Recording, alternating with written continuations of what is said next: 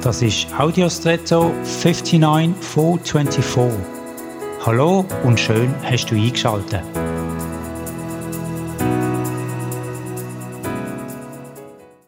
Ich bin kürzlich am Wort satt hängen geblieben.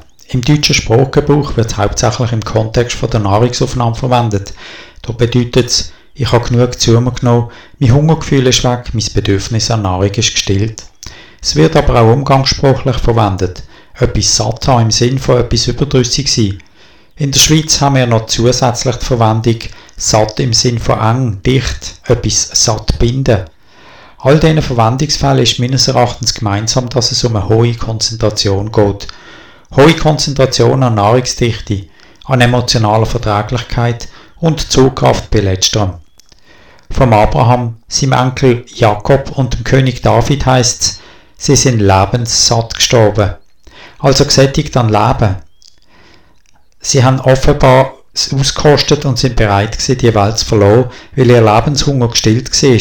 Eine schöne Feststellung. Wie sieht dein Lebenssättigungsgefühl aus? Und jetzt wünsche ich dir einen außergewöhnlichen Tag.